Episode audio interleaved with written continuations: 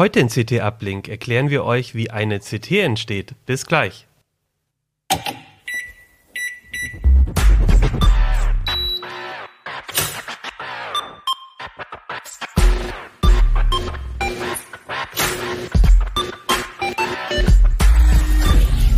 CT Uplink.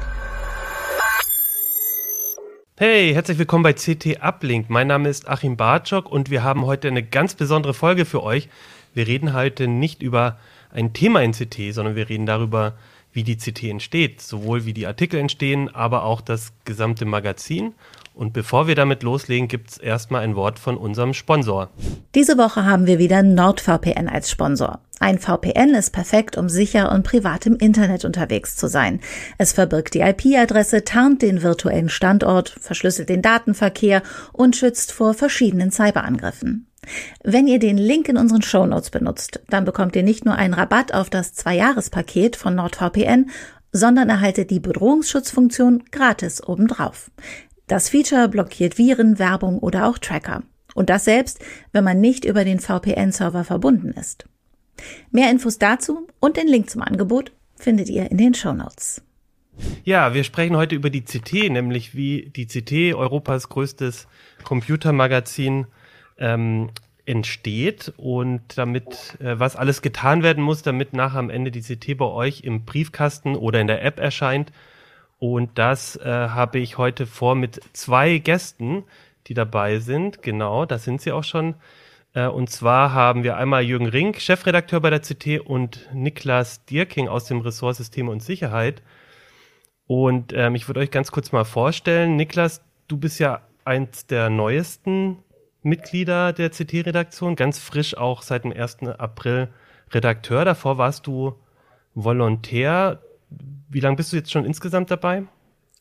Ähm, ich habe Mitte November 2020 angefangen. Also ja, grob äh, ein bisschen über anderthalb Jahre bin ich jetzt dabei. Okay, und dann haben wir ähm, Jürgen Rink, Chefredakteur bei CT. Wie lange bist du eigentlich schon dabei? Ähm, ewig, seit September 96. Also ich habe bei CT angefangen, das journalistische Handwerk gelernt, habe dann ähm, ein paar Jahre Sonderhefte gemacht, zwei Zeitschriften gegründet, gegründet, die es immer noch gibt und bin jetzt wieder seit ziemlich genau fünf Jahren wieder bei CT. Hast du auch mit einem Volontariat angefangen damals? Ja, aber hallo. Äh, genau, und äh, irgend, äh, genau, Christian Persson damals hat mich dann übernommen nach 15 Monaten, also wie Niklas, auch vorzeitig, weil wir irgendwas wohl richtig gemacht haben, wir beide. Äh, und ähm, ja, jetzt sind es tatsächlich schon 25 Jahre in wechselnden Redaktionen. Okay, ja, sehr schön. Ich dachte, das ist eine ganz gute Kombination, euch beide zu nehmen, unseren Chefredakteur, aber zum anderen auch jemand, der relativ neu da ist und quasi jetzt auch vieles ähm, auch noch in den letzten ähm, Monaten vielleicht auch neu gelernt hat. Und ich würde auch gerne mit dem Thema Artikel anfangen. Also wir wollen heute ein bisschen darüber reden, wie entsteht so ein Artikel, wie kommt so ein Gesamtheft zustande, was ist wichtig für so ein Heft an Themenmix, aber auch wie die Arbeit bei CT aussieht. Aber ich würde anfangen gerne mit einem Artikel und wie es sich so fügt, haben wir in der, in der vorletzten CT das Thema ähm, Passwortstrategie als Titelthema gehabt. Dazu gab es auch ein CT-Uplink-Jahr mit dir, Niklas. Und du hast das verantwortet. Und ich würde dich jetzt einfach mal fragen, wie ist es denn zu so einem, zu diesem Thema gekommen? Mhm.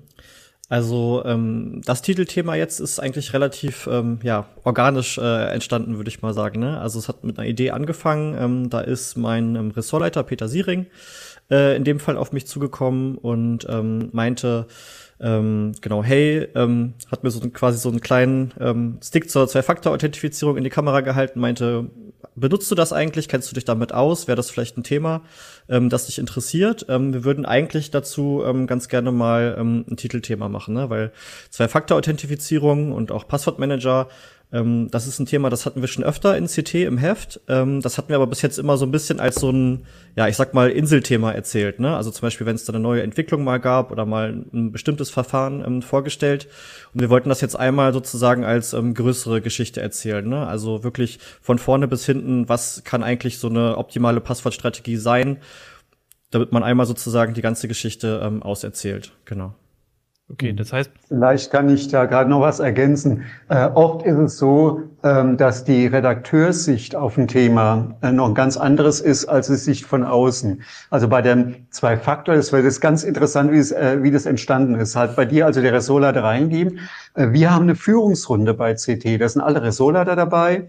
Ähm, Achim auch als äh, Leiter ähm, Leser und Qualität und die gesamte Chefredaktion. Also ich und meine zwei Stellvertreter, Georg Schnurer und Axel äh, Kossel. Und ähm, wir haben gesagt, wir wollen mal wieder ähm, die ähm, Passwortstrategie, Zwei-Faktor, Nicht-Zwei-Faktor, ähm, FIDO und so weiter in CT haben. Und die erste Reaktion war, Moment, das haben wir doch schon vor vier Jahren gemacht. Das ist typisch. Äh, ähm, der Bedarf der Leser an Informationen, an Passworte. Was gibt's an neuen Tools? Wie sind die Updates? Gibt's neue Strategien? Es gibt neue zweite Faktoren. Ähm, das haben wir von der Redaktion aus oft nicht. Äh, wir, äh, die viele Redakteure ähm, haben so das Bedürfnis, Mensch, ich muss was völlig Neues erzählen, was noch nie da war. Und ähm, damit überfordert man zum Teil die Leser und schreibt zum Teil auch am Leser vorbei. So, ey, die haben jetzt das Problem mit den Passworten. Ne?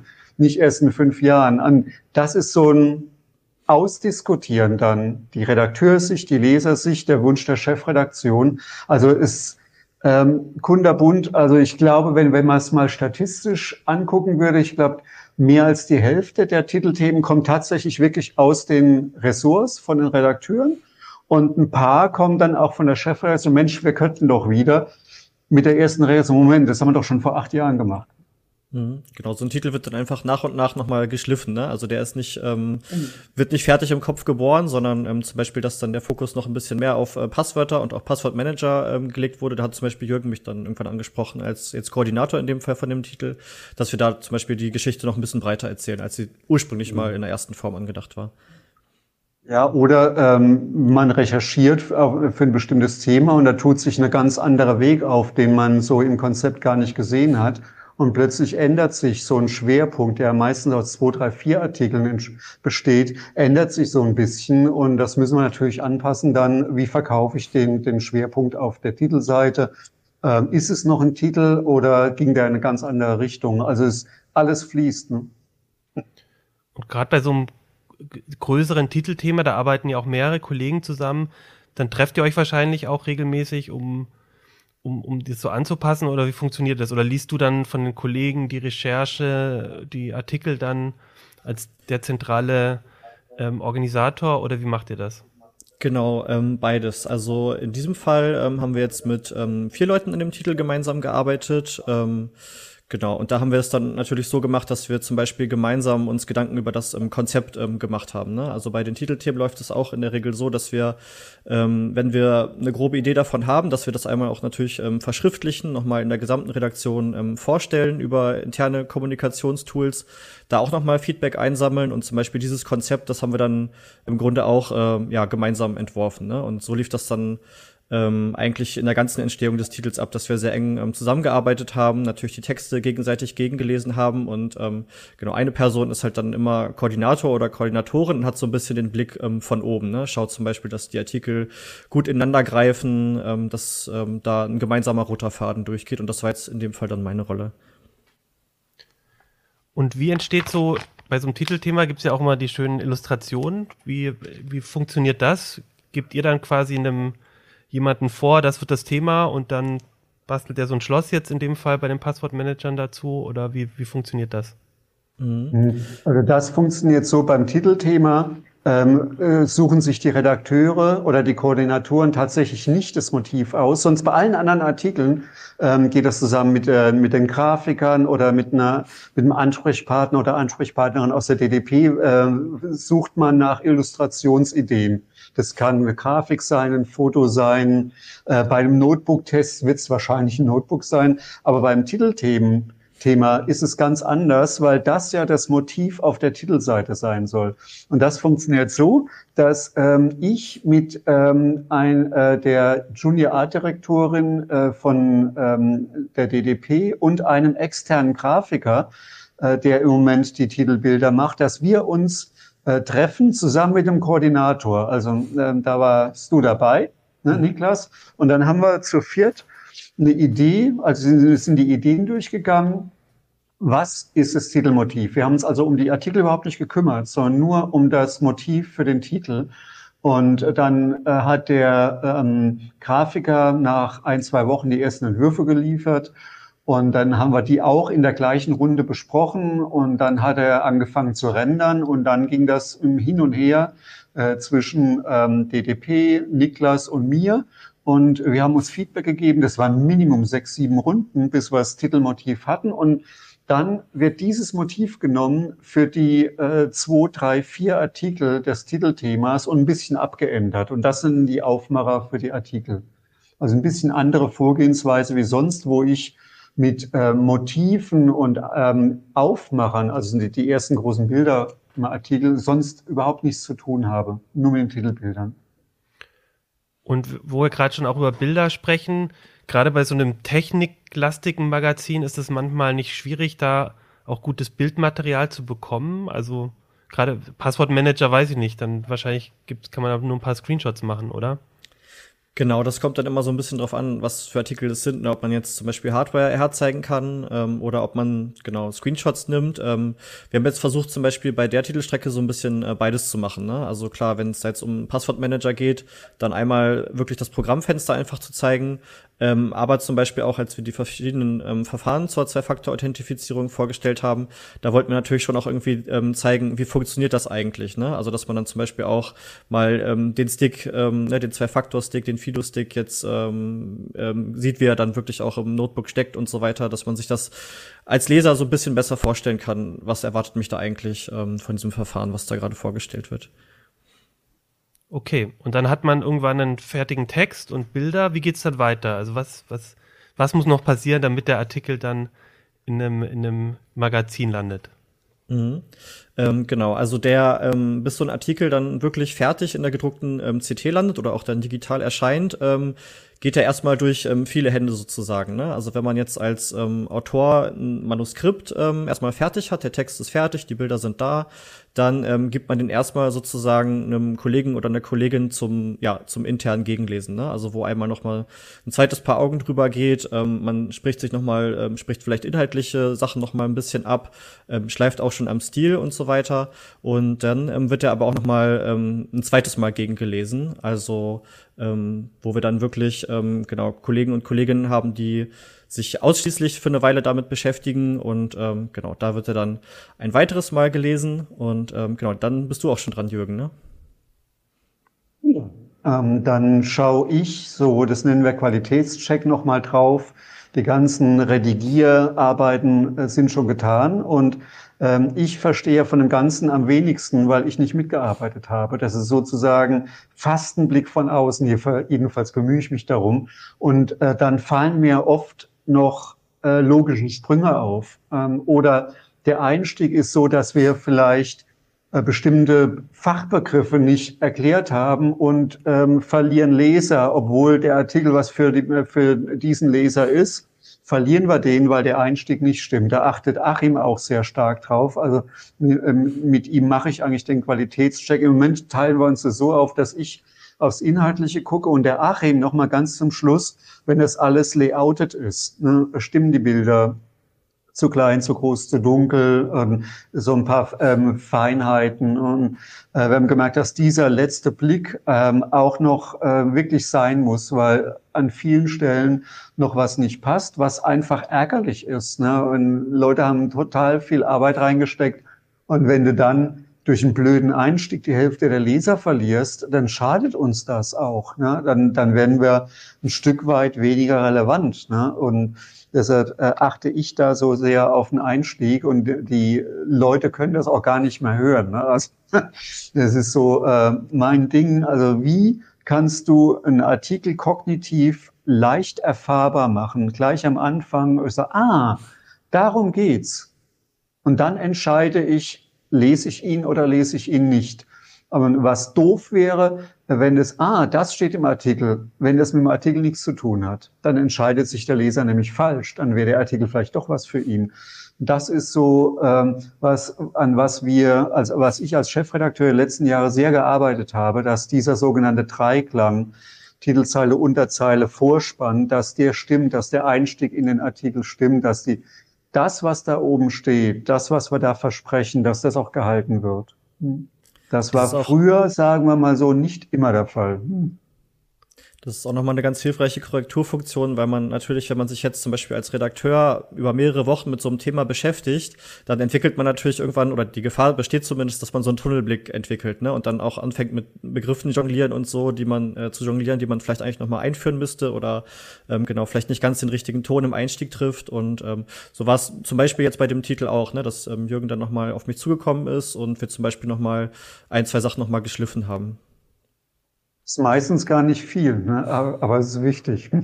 Und auch ähm, der letzte Blick, wenn das alles schon gelayoutet ist, also die Texte werden dann von unserer DTP-Abteilung heißt das gelayoutet, dann kommt das eben optisch alles so zusammen. Und manchmal ist es ja auch so, erst dann sieht man, wenn zwei Artikel zum Beispiel nebeneinander sind oder hintereinander kommen, dass mhm. irgendwas sich blöd doppelt oder nicht in so einer Reihe zusammenpasst. Und sowas sieht man ja als einzelner Redakteur auch noch gar nicht, äh, weil man noch gar nicht weiß, in welchem Umfeld so ein Artikel stattfindet, ja. Ja, und dann geht's an die Druckerei. Da werden dann, also zumindest äh, für die gedruckte Fassung der CT. Und dort werden die, werden die Hefte dann gedruckt und dann in die ganze Welt auch verschickt. Also wir wissen ja, wir haben auch Leser in, bis nach Südafrika und ähm, an allen möglichen Stellen, mit denen wir auch immer wieder Kontakt haben.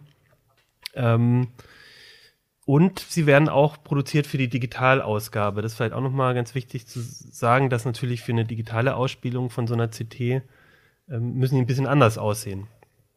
Hm. Ja.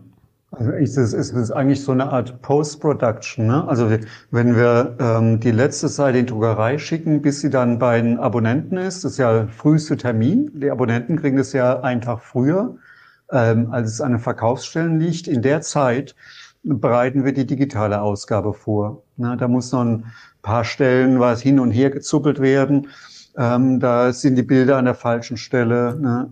Äh, oder ähm, Achim, du kannst da mehr drüber sagen als ich, weil du da den Qualitätscheck machst jedes mhm. Mal bei der digitalen Ausgabe. Da findest du auch immer noch irgendwas. Mhm. Blöd ist, wenn man was findet, was eigentlich schon auch in der gedruckten Fassung nicht hätte rein sollen. Das passiert zum Glück sehr selten, aber ähm, genau, manchmal ist es so, dann gibt jemand ähm, noch ein, ein, Zusatzbild rein. In der digitalen Fassung kann man ja ein bisschen mehr auch mal zeigen. Mhm. Und da muss man auch nochmal gucken, genau, ist es an der richtigen Stelle? Passt Zum Beispiel so? ähm, dieser Fehler, in, ich glaube, in der vorletzten Ausgabe war es, wo irgendwo im Fließtext äh, stand, Wort bitte löschen. Mhm. Ja, oder genau, so eine, so eine Anweisung, das passiert zum Glück sehr selten, aber eine Anweisung, an irgendwie einen Kollegen noch da drin, die sollten da natürlich nicht mehr drin sein. Aber zum Beispiel auch Sonderzeichen. Ne? Wir haben ja durchaus besonders technische Artikel, wo äh, Code drin stehen kann, aber auch ähm, ähm, Zeichen aus der Mathematik, Physik.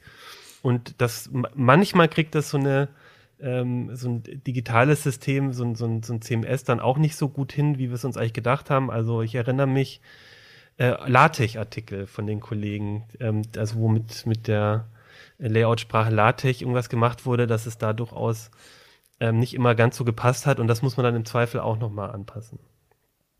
Damit habe ich meine Diplomarbeit, glaube ich, gemacht. Ja, ich habe tatsächlich auch meine Masterarbeit damit gemacht, obwohl es eigentlich für einen, also ich bin Geisteswissenschaftler, da ist das tatsächlich nicht so häufig, aber weil ich viel mit Statistik zu tun hatte, fand ich das eine ganz gute Idee. Mhm. Ja, dann, also dann haben wir mal so den Weg von so einem einzelnen Artikel oder von so einem ähm, Schwerpunkt mal sind wir so durchgegangen. Ich würde gerne mit euch noch drüber sprechen, wie so eine Gesamt-CT ähm, gemacht wird, weil da geht es ja nicht nur darum, ich schreibe jetzt einen guten Artikel, sondern wie, was muss in so eine CT alles rein? Wie bekommt man einen guten Heftmix? Äh, und da wäre meine Frage einfach, wie, wie entsteht so ein, so ein gesamtes Heft? Ja, also mein Bild davon ist, ähm, das steht so auf drei Säulen, ähm, das Heft thematisch. So, ähm, ein, die erste Säule ist unsere sogenannte Matrix, unsere Themenmatrix. Die haben wir mal erarbeitet mit den Kollegen zusammen und ähm, wir haben einmal im Monat eine große Redaktionskonferenz, so ein erweiterter Führungskreis. Also insgesamt sind wir Pi mal Daumen 50 bis 60 Leute, um für diejenigen, die das nicht so äh, auf dem Schirm haben. Und zehn, zwölf Leute sind wir in diesem erweiterten Führungskreis. Und dann schauen wir uns die Themenmatrix an. Ähm, Achim bereitet das vor und sagt, guck mal, in den letzten Heften haben wir die und die Themen gehabt. Und die Themenmatrix könnt ihr euch so vorstellen, ähm, dass wir einen Stall voll Themen haben, die wir in jeder CT haben wollen.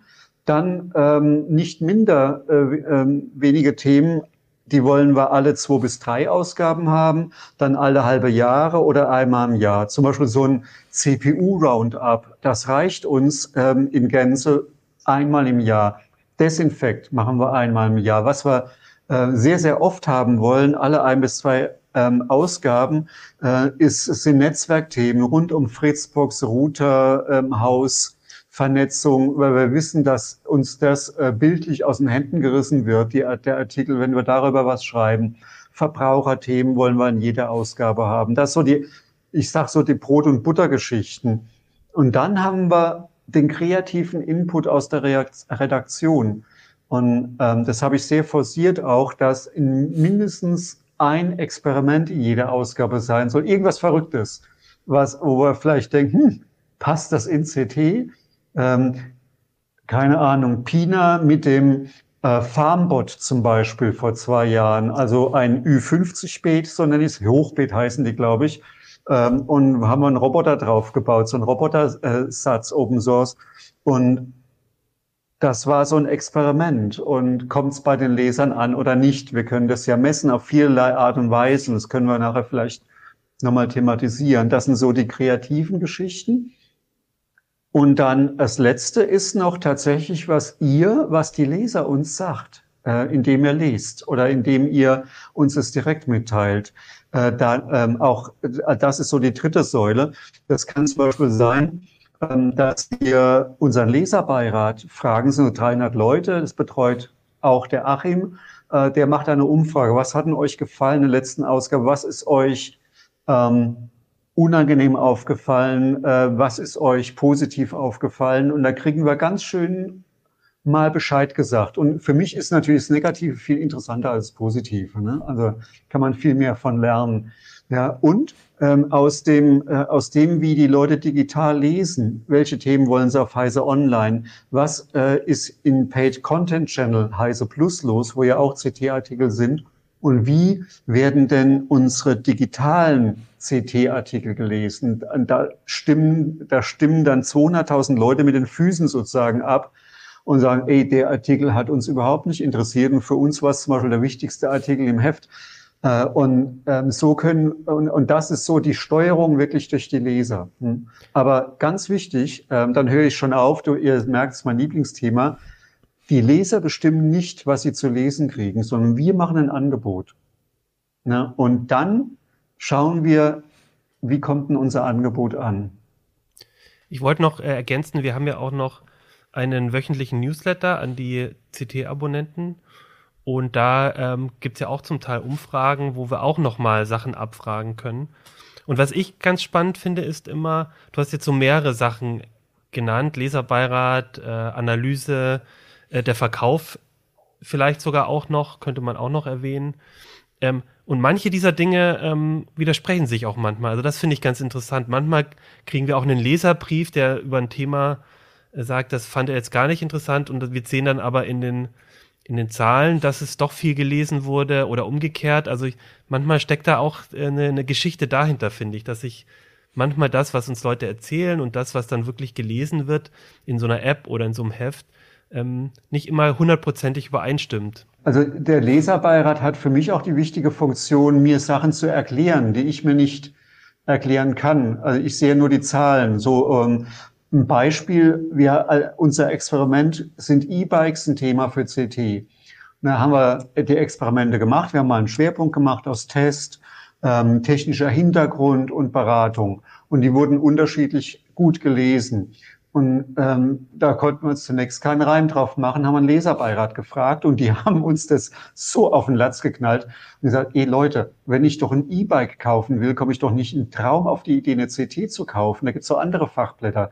Was ich von euch aber wissen möchte, ist, wie funktioniert's?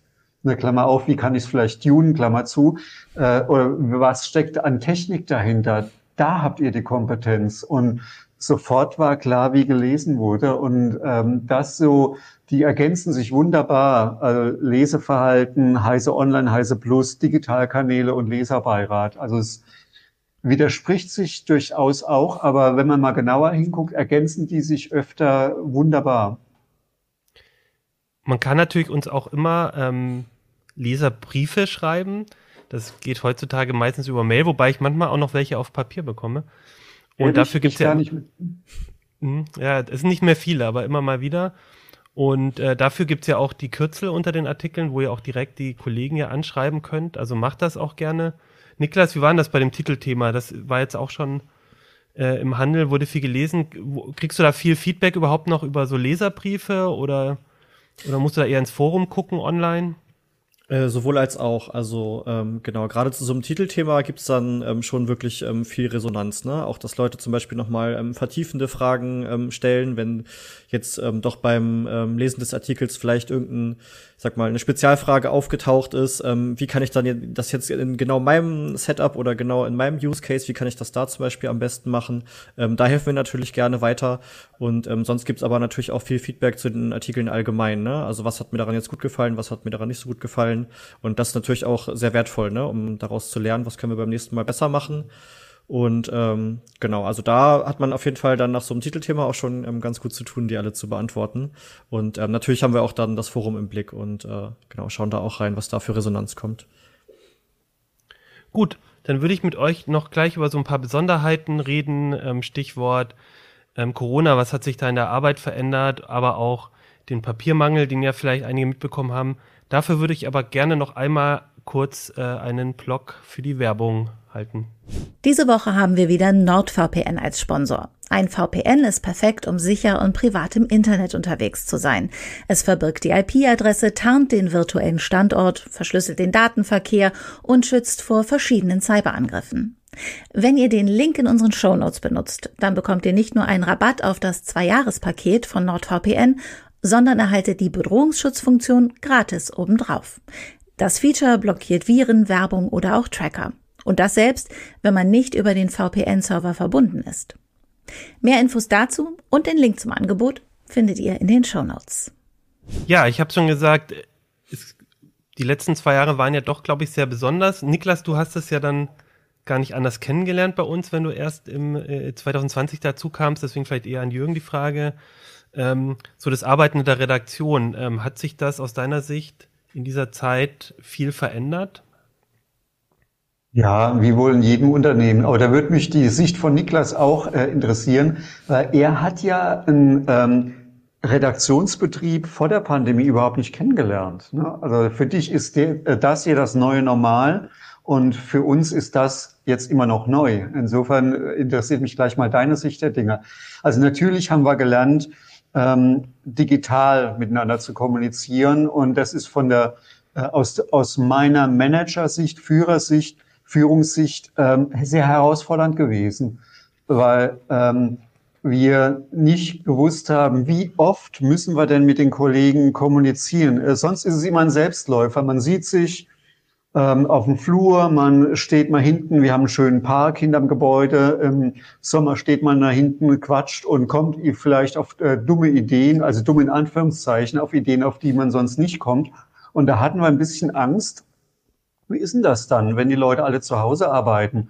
Ähm, mit dem zusammen kreativ sein ähm, oder äh, mit dem Aushelfen oder dem Feedback der Kollegen. Das hat Niklas angedeutet, wenn einer einen ähm, Artikel geschrieben hat, das Feedback direkt von Kollegen ist unglaublich wichtig. Es gibt keinen Artikel, der bei uns landet, ohne dieses Leser, äh, ohne dieses Leserfeedback, also Redakteur sozusagen, Kollege als erster Leser.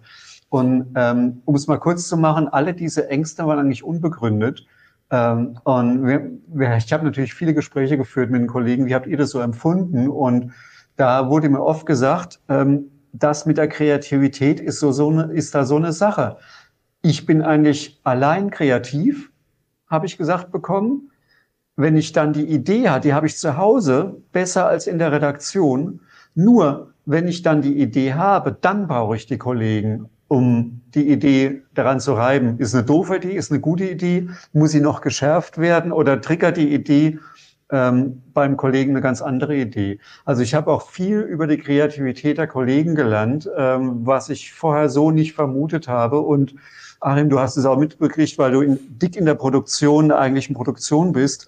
Wir haben fast besser miteinander gearbeitet, was die reine Produktion angeht, das Durchflutschen der Artikel, als wenn wir hier alle in der Redaktion sind. Also von unserer Seite aus, wir haben uns ruckzuck darauf eingestellt und ähm, im Moment ist so ein bisschen Schwebezustand. Es gibt Leute, die sind oft da, Testgeräte abholen oder weil sie einfach lieber hier sind als zu Hause. Und dann gibt's Kollegen, die sind lieber zu Hause. Und wir schauen immer, dass wir so einen gesunden Mix haben, sodass die Kommunikation nicht drunter leidet. Also das war so meine Perspektive. Aber Niklas, jetzt interessiert mich mal, wie, wie hast du das empfunden? Ähm, ja, wie gesagt, ich habe ja sozusagen schon auf dem Höhepunkt der Pandemie ähm, angefangen und habe es dann gar nicht äh, anders kennengelernt. Ähm, diesen Spruch auf jeden Fall, dass ähm, Leute von irgendeiner Situation erzählt haben und dann, ach nee, ah nee, das, äh, das kennst du ja so gar nicht. Äh, das habe ich auf jeden Fall öfter gehört und da, das, das hatte auch manchmal so ein bisschen, ähm, genau, da schwang manchmal so ein bisschen äh, Mitleid auch mit. Ne, ähm, hier, das ist doch eigentlich so so nett und normalerweise brummt es hier so. Ähm, Genau, aber äh, für mich war das dann schon so die, ja, die Normalität eigentlich, ne, das, ähm, das verteilte Arbeiten und ähm, genau, man hat natürlich an allen Ecken und Enden versucht, ähm, das auch, also den direkten Austausch sozusagen einfach auf anderen ähm, Kanälen, ähm, ja, zu ersetzen, ne? Oder irgendwie ähm, da Möglichkeiten zu finden. Bei uns im Ressort zum Beispiel haben wir es ähm, lange Zeit so gemacht, ähm, dass wir so eine, ähm, genau, so ein morgendliches Check-in-Meeting quasi hatten, die Kaffeemaschine, wo man dann einfach mal kurz sich zum Plaudern auch ähm, eingefunden hat, ne? Weil sowas, solche Formate zu haben, ist, glaube ich, schon sehr wichtig, um einfach auch gemeinsam ein bisschen rumspinnen zu können, ne? Ähm, weil, genau, im direkten Austausch kommt man dann doch irgendwie noch mal auf Ideen für Artikel oder fängt irgendwelche Themen ein, die einem sonst vielleicht durch die Lappen gegangen wären. Ähm, Genau, und wir hatten auch so Formate in der ähm, Redaktion, dass wir ähm, zum Beispiel auch in einem regelmäßigen ähm, Termin einfach mal so ähm, zusammengewürfelt wurden. Also dass wir immer ähm, mit einem Kollegen oder einer Kollegin so ein regelmäßiges ähm, Gespräch hatten. Ähm, Genau, wo man dann, dann hatten wir immer einmal im Monat nochmal dann einen Termin mit jemandem der, aus der Chefredaktion. Einfach auch, um sozusagen das ganze Team insgesamt so ein bisschen ähm, zusammenzuhalten, ne? dass uns da auch irgendwie niemand ähm, verloren geht. Das waren alles so Geschichten und ähm, aus meiner Sicht hat das eigentlich ähm, ganz gut ähm, funktioniert. Und ähm, genau, ich fand, dass jetzt der, der gemeinsame Austausch da nicht irgendwie zu kurz gekommen ist. Und ähm, genau, jetzt gerade ist es so ein bisschen in so einem Schwebezustand. Ne? Also zum Beispiel gestern war so ein Tag hier in der Redaktion, da hat man schon dieses Brummen, äh, von dem so oft die Rede war, das hat man hier schon so ein bisschen gemerkt, wenn dann hier auch viele Leute über die Flure ähm, stratzen. Und ähm, das ist auf jeden Fall auch was, worauf ich mich natürlich wieder freue, wenn das mhm. wieder mehr losgeht. Könnte an der Currywurst gelegen haben mittags. Ne? Das, ja, also wir, wir haben es natürlich, genau, wir haben es auch einfacher als andere Abteilungen im Haus ähm, weil wir mehr Möglichkeiten haben mit 60 Leuten. Ne? Also die, die vier Hauptressorts, äh, die redaktionell arbeiten, ähm, die haben durchaus so ihre eigenen Wege gefunden. Ähm, du hast diese Kaffeemaschine ähm, eben erwähnt äh, bei ähm, dem Ressort ähm, Resmega. Die machen ein äh, Daily irgendwie um die Mittagszeit. Also und ähm, das ist auch so gewünscht, dass ich, dass die Ressorts Sachen ausprobieren. Oder Resmega hat dann auch mal probiert Shared Test, äh, Tiny Desk und Clean Desk, um zu sehen, wie fühlt sich das denn an, na, wenn Leute sich einen Schreibtisch teilen oder wenn Leute einen ganz kleinen haben und so weiter. Und dann kamen dann so Probleme raus wie naja, bei Shared Desks müssen die Leute gleich groß sein, weil nicht alle unsere Schreibtische höhenverstellbar sind und, und, und. Also da wird viel gerade experimentiert. Und ihr habt auch schon jetzt auch das Testen angesprochen. Das ist natürlich schon schwierig. Also dafür muss man natürlich die Labore dann doch aufsuchen. War es denn so aus eurer Sicht auch ein Thema, das in der Zeit äh, schwieriger war jetzt mit, äh, äh mit Testgeräten? an die zu bekommen? Und Stichwort Chipmangel, wie, wie sieht das aus? Ist das jetzt in den letzten Jahren anders gewesen? Ähm, da kann ich jetzt nicht so ganz, ganz viel ähm, drüber erzählen, weil ich jetzt natürlich nicht äh, Teil des Hardware-Ressorts ähm, bin, aber Ähm, genau, ich hatte jetzt in letzter Zeit ähm, genau auch öfter mal mit Testgeräten zu tun, also indem ich zum Beispiel mal einen Linux-Laptop getestet habe oder so. Ähm, da gab's jetzt, soweit ich weiß, keine Probleme, ne? Aber was andere Komponenten anging, ähm, Chips und Grafikkarten, ich glaube, das war ähm, teilweise schon ein bisschen schwieriger. Und das Thema dann zu bearbeiten, wenn auch gerade so ein Chipmangel herrscht, ist ja vielleicht auch manchmal ein bisschen eine, eine Gratwanderung, ne? wenn man dann ähm, sagt, hier, wir haben jetzt den, den neuen heißen äh, Super-Chip getestet und ähm, genau, aber der, den finden die Leute vielleicht gar nicht in den Regalen. Ne? Also das ist ja auf jeden Fall auch ein Problem. Äh, ganz genau, triffst es genau auf den Punkt. Ne? Also äh, da haben wir zum Beispiel ein Testgerät, ein total tolles Teil äh, und wissen, ähm, in Q3, also in sechs Monaten, ist es erst verfügbar.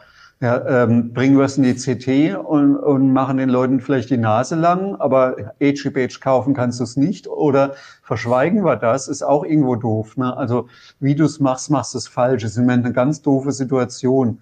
Auch äh, die Lieferkettenunterbrechungen äh, sind ein Problem, der Chipmangel ist ein Problem, Neuigkeiten werden zurückgehalten. Also es macht uns auch die Planung äh, schwer. Sonst konnten wir immer sagen, oh, vom Weihnachtsgeschäft machen wir auf jeden Fall nochmal einen Notebook-Test. Äh, da kommen viele Modelle und für die ähm, Unternehmen, Distributoren, Händler ist es durchaus ein wichtiges, wichtiger Termin.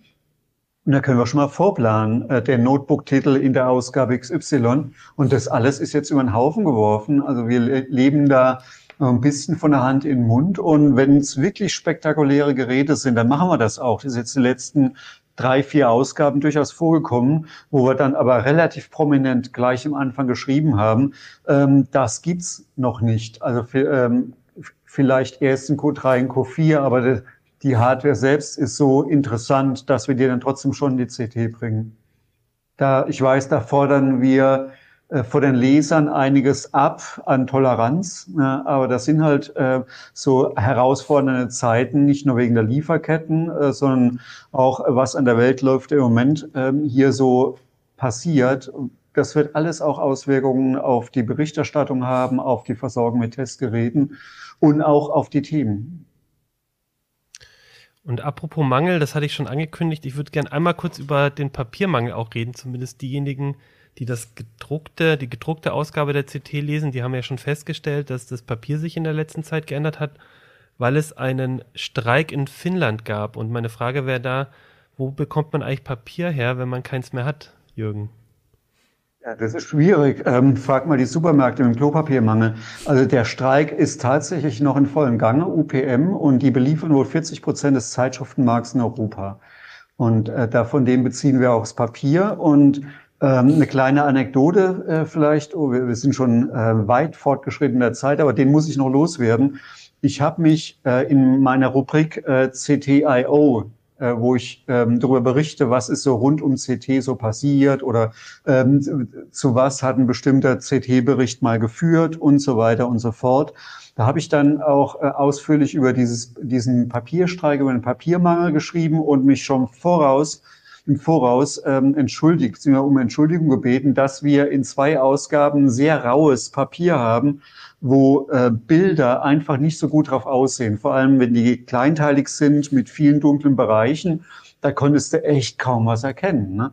Und ich fand das ganz schlimm. Ich habe mich wohl ein bisschen zu viel entschuldigt. Jedenfalls, ich glaube bis heute, ich habe 80, 90 Mails erhalten von Lesern, die alle mit dem gleichen Tenor, die finden das Papier so toll. Und die zwei Hauptargumente von den Lesern waren, die lassen sich viel besser umblättern, weil das Papier nicht so glatt ist wie sonst. Und äh, das zweite Argument, es blendet nicht so. Also manche lesen draußen, ähm, viele haben vielleicht so eine Leselampe neben sich, oben oder hinter sich. Und dann ähm, blendet es auf dem glänzenden Papier, auf dem die Fotos so toll aussehen. Es ist ein schönes Beispiel, so meine Binnensicht ja, gegen die Lesersicht von außen.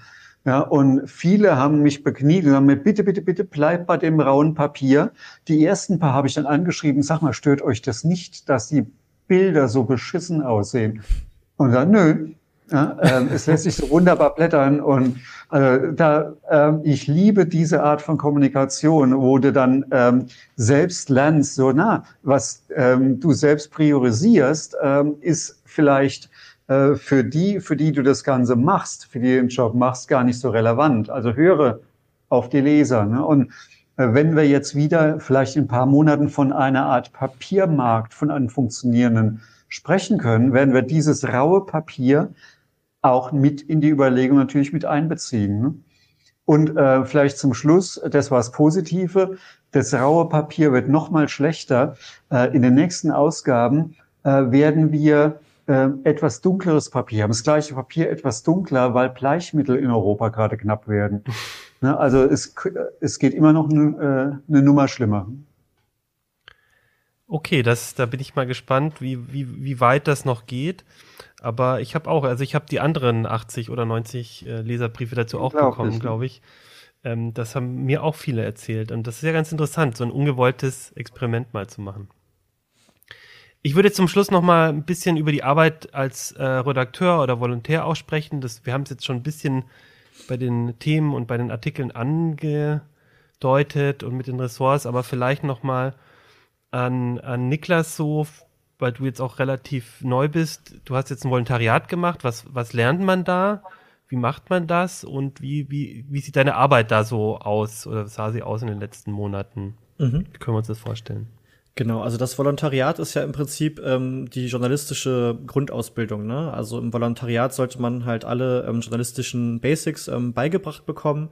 Und ähm, bei CT gibt's dann auch noch mal sozusagen einen internen ähm, Plan, zum Beispiel welche ähm, Textarten man dann alle auch mal ähm, geschrieben haben ähm, soll und so. Ne? Also das ähm, bekommt man auf jeden Fall alles ähm, beigebracht. Und ähm, in der Wohlausbildung hier im Haus ist es auch so, dass wir ähm, in einem regelmäßigen Termin äh, mit den anderen Volos, zum Beispiel jetzt von der ähm, von der iX oder von ähm, von Heise Online, Heise Plus, ähm, dass wir mit denen auch zusammenkommen und dann ähm, genau eine große Runde haben, wo wir ähm, zwei Ausbilder haben und ähm, genau da halt auch noch mal so kleine Workshops immer machen. Ähm, zum Beispiel jetzt gerade beackern wir das Thema ähm, Interview da hatten wir jetzt einen Aufschlag und dann haben wir aber demnächst auch noch mal ähm, haben wir uns dafür sozusagen mal einen ganzen ähm, Tag dann auch vorgenommen, wo wir dann noch mal ähm, eine externe Dozentin eingeladen haben und ähm, genau das bekommt man da alles ähm, vermittelt.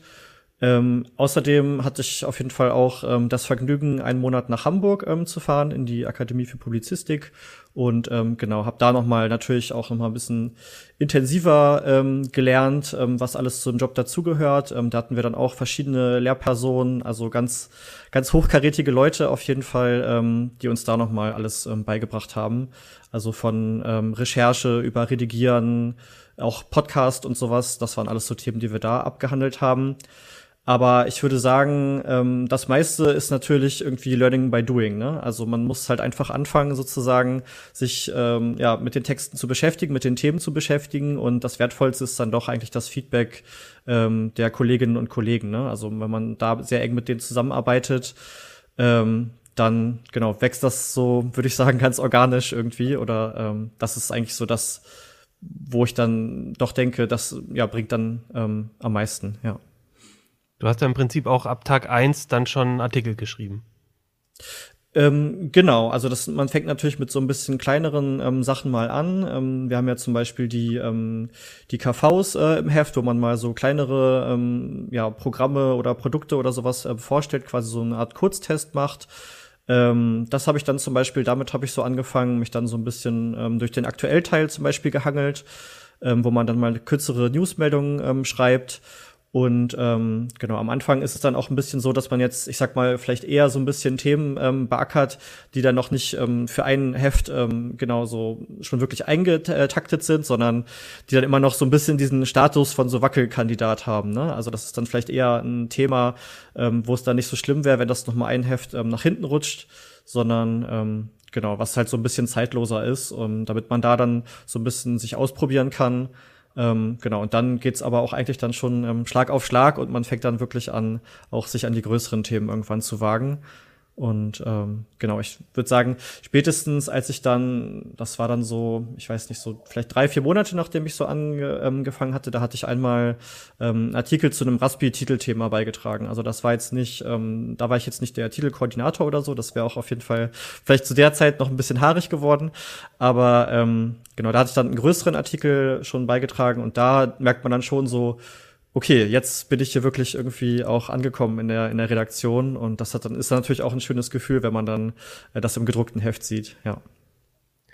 Es ist eigentlich das Schöne an unserem Job, das ging mir als Redakteur immer so. Ich komme ja aus der akademischen Welt ursprünglich, ich habe zehn Jahre geforscht im Ausland zum großen Teil und ähm, da forschst du drei, vier Jahre und es kommt eine Veröffentlichung raus, die keinen mehr interessiert, weil du mit den Leuten eh schon in Kontakt stehst. Und hier hast du dann jede Ausgabe, weißt du, für was du, äh, für, für was du geackert hast. Da ist es drin, das habe ich getan. Das war für mich immer total wichtig vermisse ich jetzt auch so ein bisschen so ähm, mit, mit dem Koordinieren und den Steuern und äh, so äh, manche fragen, was hast du eigentlich den ganzen Tag gemacht abends? Mhm.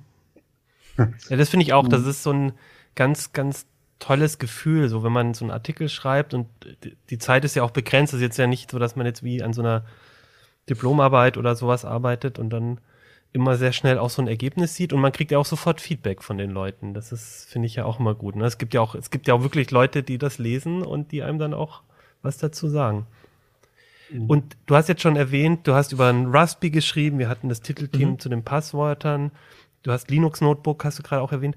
Äh, sind das so Themen, die hast du schon mitgebracht, als du hier angefangen hast? Oder sind das Sachen, die du quasi dann hier dir so gesucht hast oder wo dein Chef dir gesagt hat, hier, das mach doch mal mhm. bitte? Ähm, genau, also so ähm, Linux und so Open Source ähm, Software, das war eigentlich schon, also schon immer meine Leidenschaft. Das hatte ich äh, mitgebracht. Ich habe, glaube ich, irgendwann mit so, weiß nicht, 14, 15 angefangen, irgendwie das erste Mal irgendein uraltes OpenSUSE, was damals irgendwie als, als Heftbeilage auch von irgendeinem IT-Magazin äh, gab. Das hatte ich dann irgendwann mal auf meinem äh, Jugendrechner installiert sozusagen, angefangen damit zu experimentieren.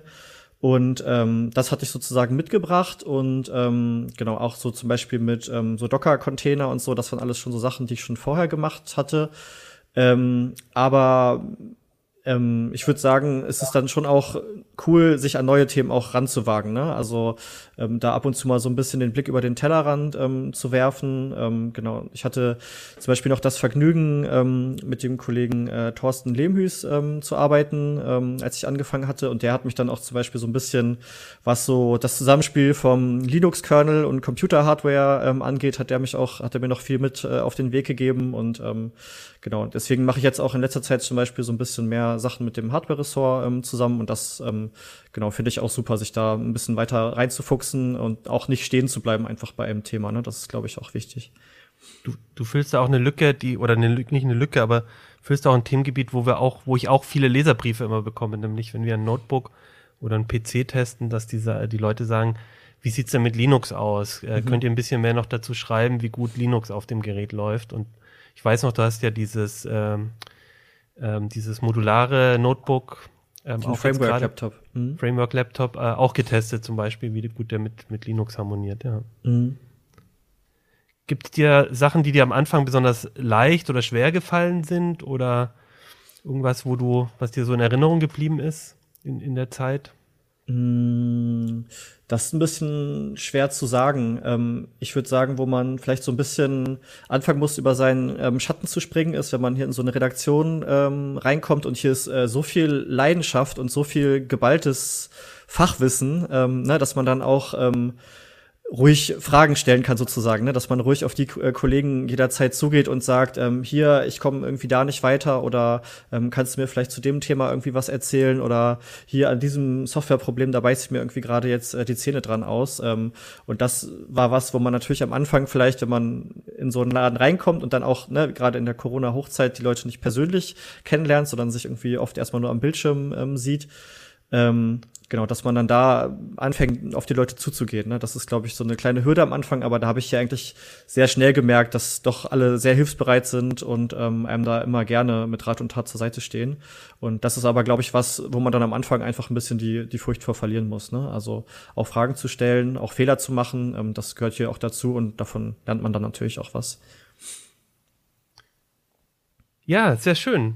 Ich bin mit meinen Fragen durch, die ich mir so ausgedacht habe. Gibt es noch irgendwas, was ihr wichtig findet, noch zu erzählen? Ich hab, wir hatten im Vorfeld schon drüber geredet, wahrscheinlich könnte man einen ganzen Tag drüber reden, über das, was wir hier machen, aber ich glaube, jetzt haben wir schon mal einen ganz guten ähm, Rundumblick geworfen. Habt ihr noch irgendwas, was euch wichtig ist? Ja, vielleicht noch, ähm, was, wie geht's denn mit CT weiter? Ne? Ähm, das Magazin ist eines der erfolgreichsten deutschen Magazine überhaupt. Ne? Also inklusive Spiegel, Hör zu und Co. Ne? Das äh, vergisst man manchmal. Also wir sind eigentlich so ein merkwürdiger Twitter aus wirklich tiefbohrendem Fachmagazin und Publikumsmagazin. Wir werden das auch Jahre hinaus noch bleiben, ja, auch wenn sich der Markt verändert. Was aber dazu kommt, ist, ähm, die Angebote von CT werden breiter. Ähm, wir haben einen YouTube-Channel, wir machen Weiterbildungsangebote äh, CT-Events, Workshops, Veranstaltungen ähm, und es wird nur Podcasts. Äh, jeder, äh, also es gibt immer mehr Redakteure ähm, in, bei CT, die einfach mehr machen als Artikel. Wir haben, ich glaube, mindestens ein halbes Dutzend Leute, die sowohl Artikel schreiben als auch Social befeuern äh, oder sich um die Webseite kümmern. Podcasts, mal nochmal ein halbes Dutzend Leute. Dann haben wir ein ganzes Team, das die Newsletter bestückt und organisiert. Ähm, dann äh, Niklas, du kümmerst dich um Reddit ein bisschen. Äh, und das ist eigentlich das neue Normal, dass die äh, Redakteure immer ähm, mehr ähm, machen außerhalb ihrer Artikel. Äh, das Heft ist nach, hat nach wie vor Vorrang. Das ist äh, so einfach unser Flaggschiff, das Flaggschiff des ganzen Unternehmens. Ne? Das ist von Heise Medien. Ähm, dadurch, dass sich die Marke verbreitert, dass wir mehr Angebote machen wollen und auch müssen, um in einem veränderten Markt dann weiter so eine, die erste Geige zu spielen, äh, bringt auch ein bisschen Änderung des Berufsbilds mit sich. Ne? Und das hat Vor- und Nachteile. Also Vorteil hast du eben gesagt, Niklas, ähm, es ist eben macht eigentlich meistens Spaß, was Neues mal auszuprobieren. Ein Nachteil ist, ähm, keiner ist in allen Bereichen super. Also die eierlegende Wollmilchsau gibt's auch als Redakteur nicht. Ne? Der eine kann das besser, der andere das besser. Und das hält, ähm, ja, und das ist einfach auch eine Herausforderung. Ne? Ähm, was ist machbar an parallelen Dingen? Ähm, möglichst ein Mix aus ähm, nicht zeitkritisch und zeitkritisch. Ähm, wann zerfasert das und wann ähm, und was kann ich noch machen, damit wir nach wie vor fokussiert mit der CT in die Zukunft gehen. Und das ist so, also CT hat sich in den letzten 20, 30 Jahren verändert und wird sich auch in den nächsten 20 Jahren verändern. Ne? Wobei ich jetzt eher untertrieben habe, wir feiern nächstes Jahr unser 40. Ne? Stimmt, ja. Da bin ich auch mal gespannt. Äh, das, äh, da müssen wir irgendwie gucken, was wir da machen. Wenn ihr da Vorschläge habt, wie wir es feiern, wir wissen es noch nicht. Wir in, in, ein paar Wochen werden, äh, werden wir eine kleine Gruppe gründen, die sich Gedanken macht, wie wollen wir das 40-Jährige feiern. Ich bin dafür Vorschläge offen, jr.ct.de. Ja, sehr gut und ein gutes Stichwort, weil ähm, ihr könnt uns natürlich auch nochmal Fragen zu CT stellen. Wenn wir jetzt, wenn ihr das Gefühl habt, an irgendeiner Stelle hättet ihr gern noch mehr gewusst, dann schreibt uns. Und das könnt ihr auch an uplink.ct.de machen. Da könnt ihr auch Vorschläge, wenn ihr wollt, reinschreiben, äh, wie wir nächstes Jahr feiern sollen. Oder kommentiert auf YouTube oder auf Heise Online dazu. Und wir versuchen dann alle Fragen auch noch zu beantworten. Vielleicht machen wir auch noch mal eine Sendung, äh, wenn wir mitkriegen, dass da gibt es noch viel zu besprechen. Und dann würde ich heute äh, mit dem Thema, das Thema beenden, aber weil wir jetzt heute, oh, falsche Seite, weil wir heute gar nicht über die CT gesprochen haben, inhaltlich, wollte ich noch einmal nur darauf hinweisen, dass aktuell die CT Nummer 10 am Kiosk oder in der App ist. Und da ging es unter anderem um die E-Autos, über die haben wir ja schon gesprochen, auch in CT Uplink. Genau, Jürgen so. hat sie auch da. Ähm, es ging um schnelle, es, es geht um schnelle SSDs, da ist ein Test drin. Äh, wir haben Tablets getestet, einen ganz spannenden Schwerpunkt zu Infl Informationsflut beherrschen von Jo Barger, wo unter anderem auch RSS-Reader getestet wurden. Und ich kann so viel verraten, ich habe meinen RSS-Reader danach gewechselt nach dem Schwerpunkt. Also ich glaube, es lohnt sich da reinzugucken. Und zum Schluss noch seht ihr da oben in der Ecke ähm, Datenlücke bei Virenscan-Diensten. Und wir haben äh, Niklas und ich sind ja beide im Investigativteam. Das ist auch noch eine Sache, die Niklas macht. Ähm, Investigativrecherchen. und da sind zwei Artikel drin. Datenlücke bei Virenscan-Diensten und wir haben Datenleck beim Legoland in Günzburg gefunden. Also auch, glaube ich, ein ganz spannender Artikel. Sehr schön, dann würde ich sagen, ähm, machen wir Schluss für heute. Nächste Woche gibt es wieder eine neue CT und bis dahin wünsche ich euch eine gute Woche. Bis dann. Tschüss. Ciao. Tschüss.